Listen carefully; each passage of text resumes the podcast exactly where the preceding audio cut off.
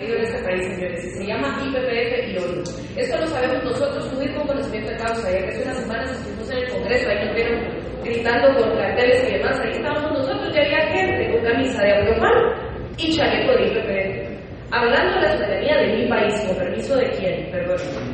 Nosotros sabemos perfectamente quiénes son los líderes de las organizaciones, y una de ellas es Hillary Clinton, veamos desde sus palabras y no desde las mías, dice, la salud reproductiva de la mujer incluye la anticoncepción, la planificación y el acceso al aborto legal y seguro.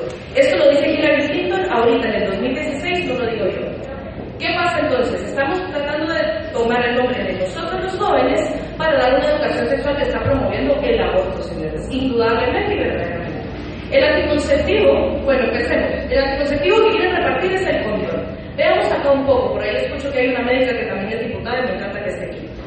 El condón tiene un 87% de efectividad en fetal hispánico, ¿verdad? O sea que el patojo que lo esté llevando lo pide bien, no toma la billetera, que la temperatura, etc. Tiene un 87% de acuerdo al espermatozoide que pueden ver aquí el tamaño. Yo les traigo el tamaño comparado de las enfermedades que además se pueden tener por transmisión sexual. Vean el tamaño del herpes, por favor, que está a la izquierda, el tamaño de la gonorrea, el tamaño de la sífilis y el tamaño del VIH. Estamos promoviendo y repartiendo en nombre de todos los jóvenes que trabajamos, porque todos los que están aquí los conozcan, estoy segura que trabajamos y pagamos impuestos, para repartir condones para evitar que violaciones. Señores, estamos de acuerdo con el problema. El problema es que hay niñas violadas, el problema es que hay jóvenes pequeños que están empezando una vida promiscuidad. Estamos de acuerdo. Pero repartir condones gratis para quien lo reciben o para quien los paga, que somos nosotros, no es la solución.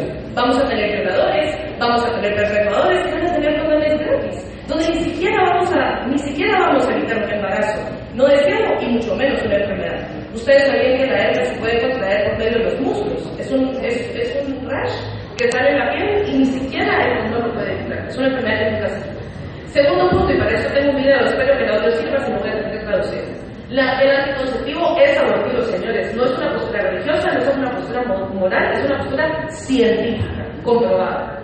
Si me puedes poner play, por favor.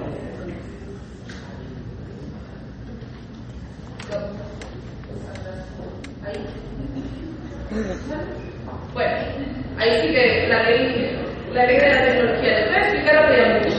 El anticonceptivo se creó primero hace mucho tiempo con estrógeno sintético. El estrógeno sintético lo que hacía era que daba infartos y aumentaba la mucosa del útero de la, de la mujer. Se daban cuenta, estaba a 130 micro, microgramos por kilo. Lamentablemente muchas mujeres fallecieron y tenían problemas severos con esto. Entonces se fue disminuyendo la dosis hasta llegar a 20 o 30 microgramos que hoy. Lamentablemente sigue teniendo efectos secundarios. Y esto lo podemos ver, se los digo yo.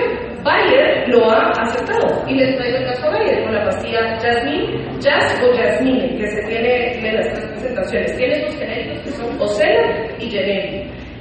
Ellos han, ellos han tenido 9.000 casos al día de hoy, en el 2016, de demandas. Ojo que estos casos están registrados sin contar aquellos casos que ya arreglaron ellos cara a cara con la persona.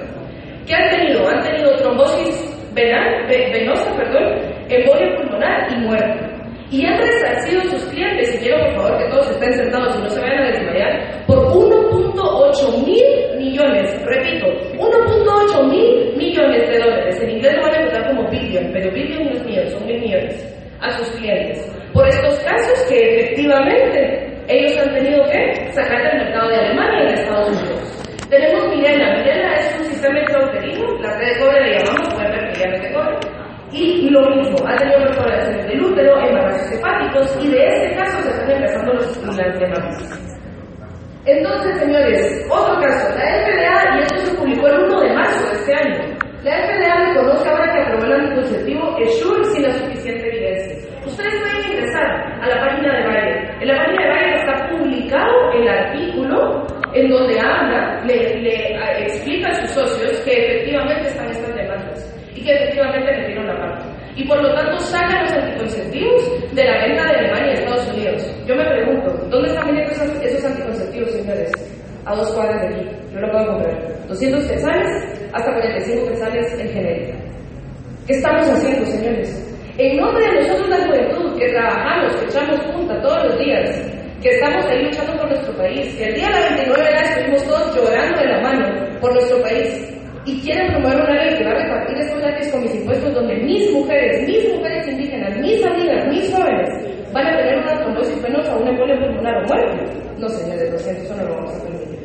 Eso no es una educación sexual. Nosotros nos dedicamos a la educación sexual. A mi izquierda tiene una de las personas que educan a los padres y a mi derecha, junto conmigo, educamos a los jóvenes. Y saben, de los cinco años que tenemos en el interior y aquí, nunca, y quiero que me escuchen bien, yo pocas veces uso superlativos, nunca un joven se ha acercado para pedirme consejos puramente higiénicos de cómo tener una relación sexual higiénica. ¿Y qué métodos usar? Nunca, señores. ¿Saben qué se preguntan los jóvenes? Preguntas de afectividad. ¿Cómo sé yo si la persona es la adecuada? ¿Cómo me acerco yo a mis padres para hablarles de esto? ¿Qué hago yo si ya me violaron? ¿Cómo me siento? ¿Cómo recupero mi dignidad? ¿Qué significa mi cuerpo? ¿Qué significa yo como mujer? ¿Qué significa yo como hombre? Eso se preguntan. No les estén enseñando a masturbarse a los 5 años como lo están haciendo en Colombia, señores. Y por eso estamos luchando. Queremos una educación sexual integral, por supuesto.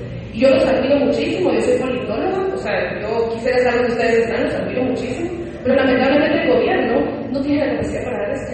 ¿Quién nos va a enseñar la afectividad? Nuestros padres. Y los padres que no sepan, aquí estamos las organizaciones privadas que nosotros podemos enseñarles. Ellos pueden tener la libertad de escoger qué tipo de educación sexual quieren y poder educarse. Las personas que han llegado a repartir, porque IPPF tiene nombre y apellido guatemala, se llama Profam. Y si quieren le hago un poco de la teoría de la eugenesia, que dice que hay seres humanos superiores y seres humanos inferiores. Y que los superiores tienen que evitar que los inferiores se reproduzcan. ¿A qué les suena eso, mis queridos diputados? Al nazismo. Creyéramos nosotros que el nazismo alimentó la eugenesia y no es cierto, es al revés. La eugenesia alimentó el nazismo. La eugenesia tiene nombre, se llama Margaret Sanger la fundadora de IPPF. Y eso, eso de decir que los inferiores no se tienen que reproducir, son todas las jornadas de esterilización que está haciendo el y el nombre de la juventud, no vamos a dejar que eso pase. Nosotros hemos sido el inferior, nosotros hemos preguntado cara a cara a las personas qué dudas tienen de la sexualidad y no es esto. Unas pastillas que los van a matar, ellos no quieren un condón que simplemente va a permitir que los vean con mayor seguridad, no lo quieren. Ellos quieren una educación afectiva, que venga del ejemplo de los padres, que venga de la charla de los padres, que tu padre, tu hermano mayor, que tu madre se acerque y te lo diga. Eso es lo que queremos.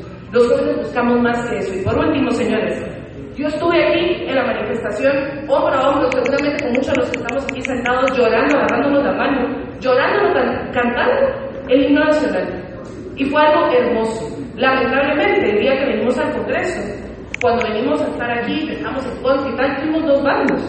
Y esto se lo dice a alguien que lo vivió de piel. Salí del Congreso y una persona me puso un, un cartel en la cara y me insultó. Y no les puedo decir qué me dijo por, pues, por respeto al público. Esa no es la juventud que yo quiero en Guatemala. Así que confiamos en ustedes, señores diputados. Nosotros pusimos nuestra confianza, yo sé que siempre se lo dicen con el voto y tal, pero hoy más que nunca, siempre ponemos la confianza en ustedes, en que defiendan los intereses y el beneficio de la juventud guatemalteca y no los intereses de una organización internacional con una billetera muy gorda. Muchas gracias.